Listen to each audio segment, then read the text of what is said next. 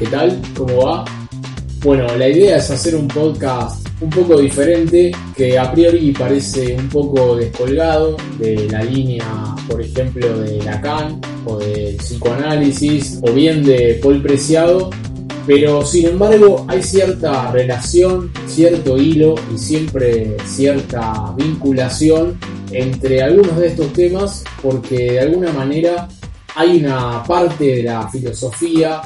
determinadas temáticas y determinadas líneas conceptuales que desembocan de diferentes maneras en el psicoanálisis o en cuestiones que la psicología viene a relevar, a hacer su objeto de estudio dentro de lo que viene a ser un paradigma que pretende ser más científico, con todas las imposibilidades de esa pretensión en lo que son las ciencias humanas,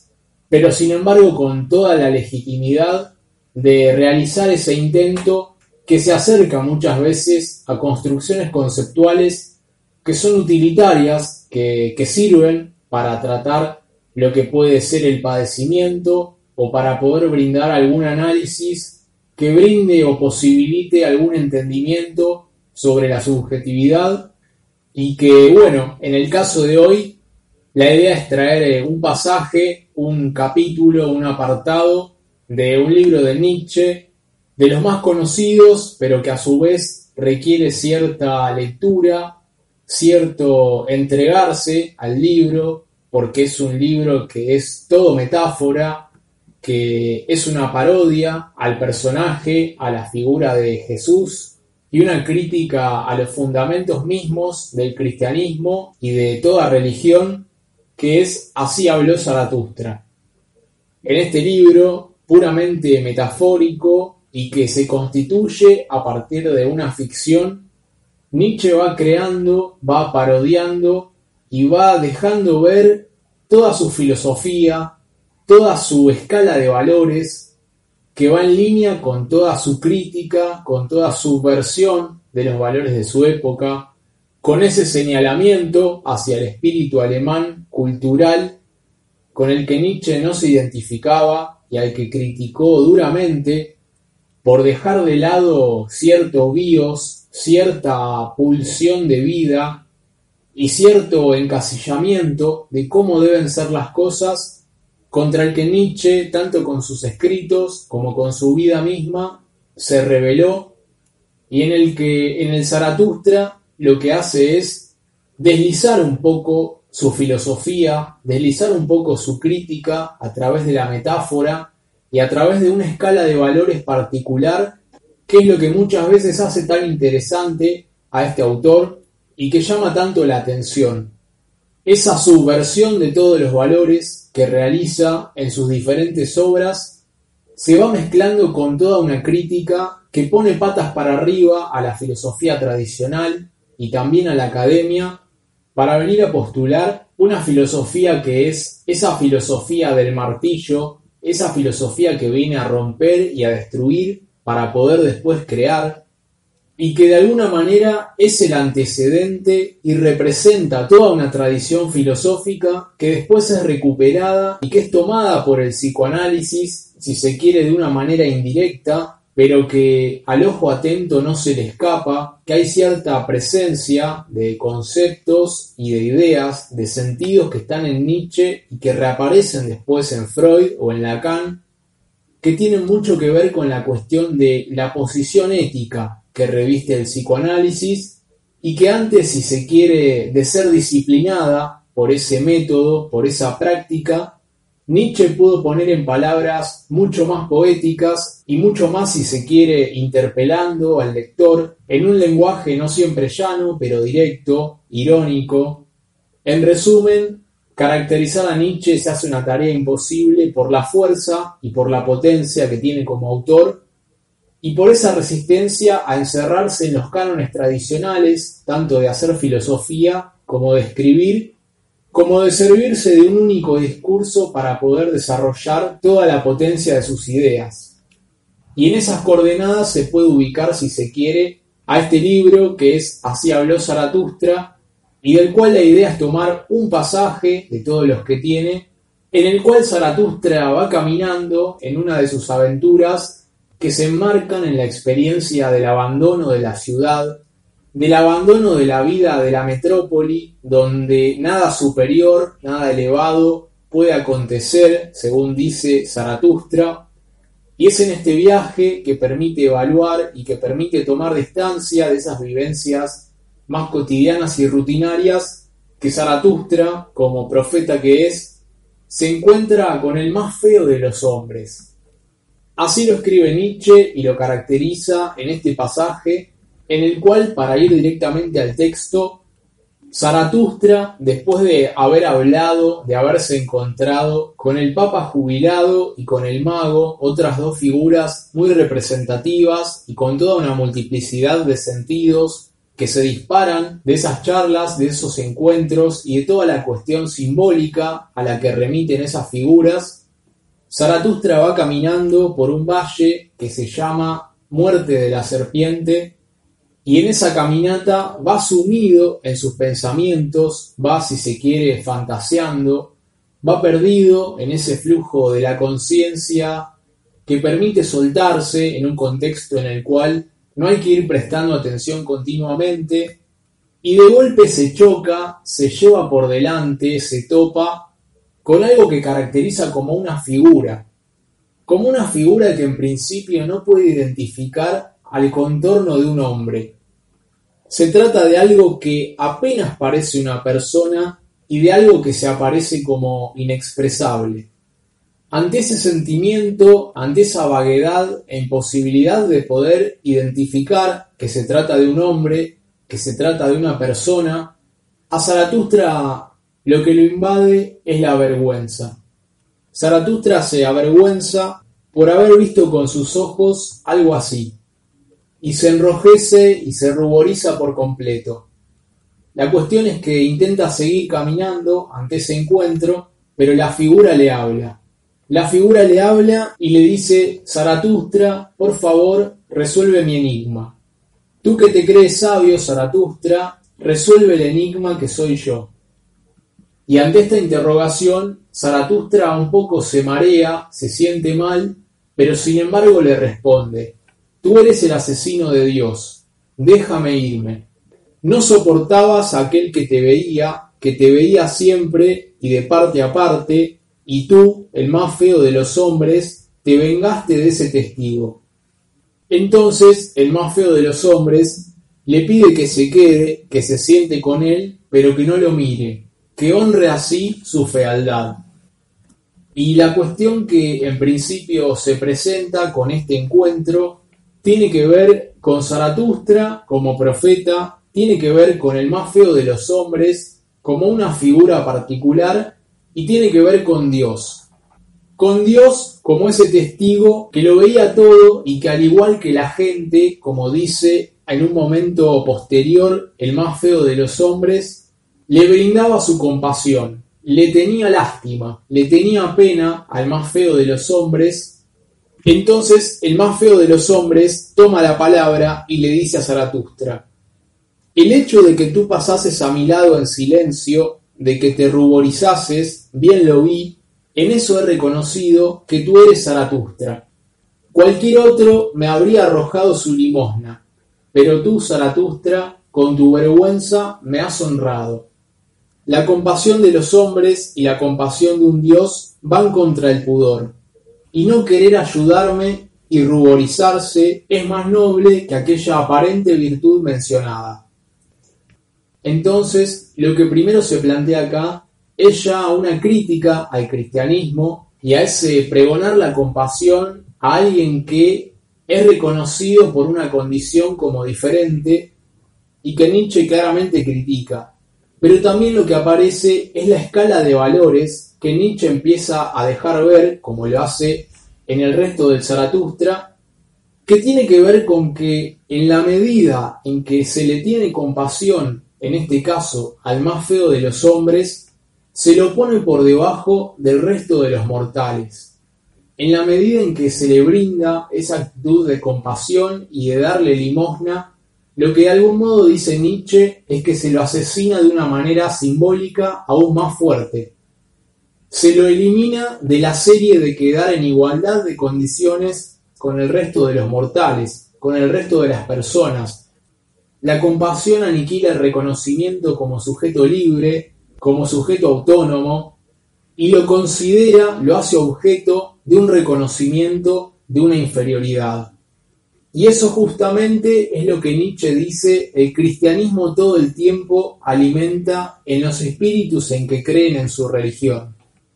Un poco más adelante, el más feo de los hombres le dice a Zaratustra, Tú pusiste en guardia contra la compasión no a todos, no a nadie, sino a ti y a los de tu especie. Tú te avergüenzas de la vergüenza del que sufre mucho, y en verdad, cuando dices de la compasión procede una gran nube, cuando enseñas que todos los creadores son duros, que todo gran amor está por encima de la propia compasión, Qué bien me parece que entiende Zaratustra los signos meteorológicos. Dios, el gran Dios, tenía que morir, porque miraba con unos ojos que lo veían todo. Veía las profundidades y las honduras del hombre, toda la encubierta ignominia y fealdad de éste. Y ningún hombre soporta que tal testigo viva. Entonces, acá aparece nuevamente esta cuestión del asesinar a Dios no solamente en tanto y en cuanto Dios y todas esas personas lo hacían objeto de la compasión al más feo de los hombres, y en ese mismo momento lo destituían de la cualidad de ser considerado en escala de igualdad con el resto de los mortales, sino que también el asesinato de Dios tiene que ver con ese testigo que lo ve todo. El testigo que lo ve todo en la medida en que la suposición de Dios es la suposición de un sujeto que está en un lugar de un narrador que es omnisciente, que ya sabe lo que va a pasar y que posee todas las coordenadas interpretativas de una determinada situación. Pero ¿qué es lo que pasa con el más feo de los hombres, con esta bajada de línea que hace Nietzsche en el Zaratustra y que tiene que ver con toda una subversión de la escala de valores lo que aparece hacia el final del pasaje es una crítica que Zaratustra le hace al más feo de los hombres, en la que dice que todo el desprecio que en realidad tiene el más feo de los hombres hacia sí mismo es en realidad el negativo, es la contracara del amor que se tiene a sí mismo. Dice que el más feo de los hombres se amaba tanto a sí mismo que por eso podía despreciarse tanto. Zaratustra dice entonces, para mí es alguien que ama mucho y que desprecia mucho. A nadie encontré todavía que se despreciase más profundamente. También eso es altura. ¿Acaso era ese el hombre superior cuyo grito oí? Pues yo amo a los grandes despreciadores, pero el hombre es algo que tiene que ser superado. Bueno, en principio hay un montón de cuestiones y de múltiples interpretaciones y de sentidos que pueden dispararse a partir de la lectura de este pasaje, pero algunas de las cuestiones a rescatar tienen que ver primero con la cuestión de la escala de valores que Nietzsche va mostrando, que lo hace a partir de la crítica, en este caso, a la compasión del cristianismo pero que en segunda instancia también lo hace a partir de la crítica al más feo de los hombres.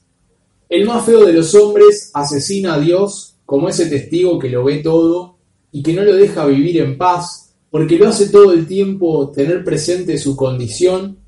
y lo apaña, lo hace objeto de la compasión, igual que la gente que le da limosna. Entonces, se puede entender en principio que el más feo de los hombres asesine a Dios y quiera asesinar en ese acto la compasión de la que es objeto, tanto por parte de Dios como de la gente que le da limosna, en la medida en que esa compasión lo elimina de la serie, lo deja de lado, lo pone fuera de poder incluirse en la serie del resto de los vivos y de ser considerado en igualdad con el resto de los mortales, pero ¿por qué Zaratustra en su viaje, en su aventura de aprendizaje y de metáforas, critica al más feo de los hombres y si se quiere, no festeja demasiado el hecho de que haya asesinado a Dios y que quiere eliminar la compasión como un afecto presente en lo social. Bueno, lo que aparece se puede remitir en una interpretación que es particular y que no es la única posible, en relación a otro pasaje que hay en el libro, que está al principio, que es muy famoso y que es de las tres transformaciones, en el cual Zaratustra habla de tres estados de un sujeto, de una persona, en el cual habla del camello como el animal de carga, el animal que soporta las cargas más pesadas y que está subyugado al imperativo del tú debes, y que contrapone en principio con el león como segunda figura, que el león es esa figura que viene a crearse la posibilidad de decir no, la posibilidad de destruir los valores que le son impuestos al camello. Pero sin embargo hay una tercera figura que es la figura del niño. La figura del niño es la figura que puede andar con liviandad y que puede llegar a la potestad, a la habilidad de decir sí, a la habilidad de crear un santo decir sí y a la creatividad propia de la afirmación. El más feo de los hombres viene un poco al lugar del león, al lugar del que destruye, pero destruye porque aún se toma demasiado en serio a sí mismo. Destruye porque se siente aún tocado por esa escala de valores que le es impuesta. Entonces necesita destruirla o necesita salirse de esa escala para poder ir más allá de ella, pero sin embargo aún no tiene la potestad y la posibilidad de crear, de decir sí afirmativamente, de afirmar el eterno retorno de lo mismo, de afirmar ese amor fati, ese así lo quise, porque el sujeto se asume dueño de sus decisiones, aun cuando sabe que decide a ciegas, aun cuando sabe que decide sin saber del todo cómo será el próximo escalón, consecuencia de su decisión. El punto es que Zaratustra no se queda con la postura del más feo de los hombres, porque no es si se quiere esa postura en la cual se llega a ese momento del espíritu superior, diría Nietzsche, que tiene que ver con el niño,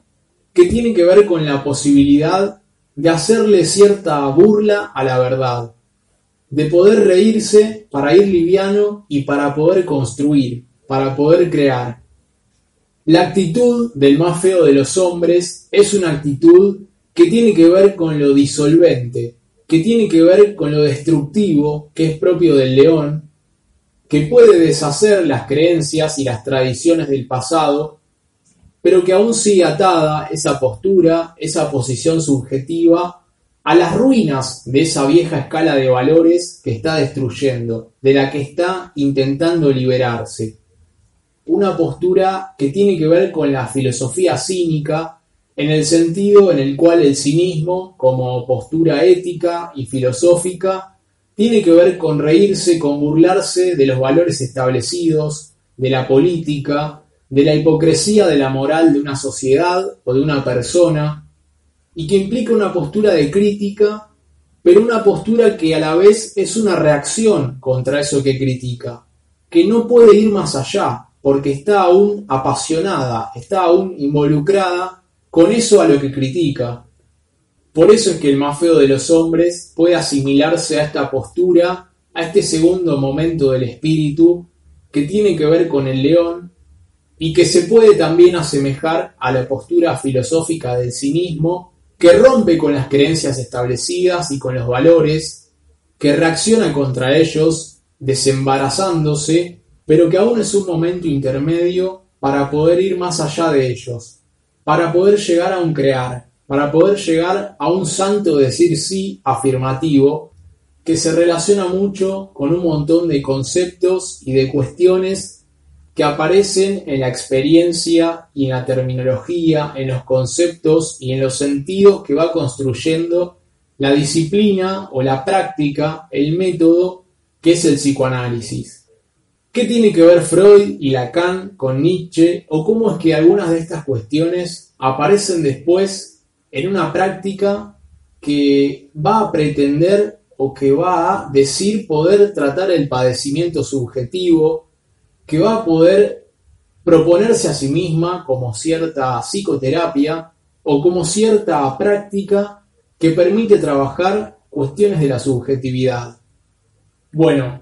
algunas de estas cuestiones o conceptos que aparecen tienen que ver con diferentes elementos que se van desarrollando en este pasaje del más feo de los hombres, pero también en toda la filosofía de Nietzsche, y para mencionar algunos, toda esta cuestión que tiene que ver con los tres momentos del espíritu, de ser el camello, que es el animal de carga, que lidia y que se rige por el tú debes, con el pasaje posterior a la figura del león, que se revela contra el tú debes y que destruye esa escala de valores tradicionales que lo tiene encerrado, apretujado. Y después en un tercer momento aparece la figura del niño, que es la posibilidad de ir más allá, tanto de esa escala de valores como de ser una reacción ante esa escala de valores o esas cuestiones criticadas. Todo esto aparece en el psicoanálisis con diferentes conceptos y sentidos, de los cuales se pueden mencionar, por ejemplo, el tema de ir más allá del padre o ir más allá de los padres, que aparece como una cuestión que está relacionada a cierto, si se quiere, liberarse propio del sujeto del psicoanálisis, de ese universo simbólico en el cual emerge, en el cual le es dado un lugar que el sujeto después de revisar podrá, en el mejor de los casos, intentar decidir si quiere seguir siendo objeto de ese lugar que le fue dado o si quiere intentar hacer algo diferente a partir de ese punto de conocer las coordenadas en las cuales fue recibido y también en relación aparece esta cuestión de la risa de sí mismo o de la burla, de llegar a un punto en el cual se puede hacer cierta burla o cierta postura bufonesca de la verdad subjetiva, que también está muy presente en el psicoanálisis, que aparece en Nietzsche ligada a la figura de la liviandad o del niño,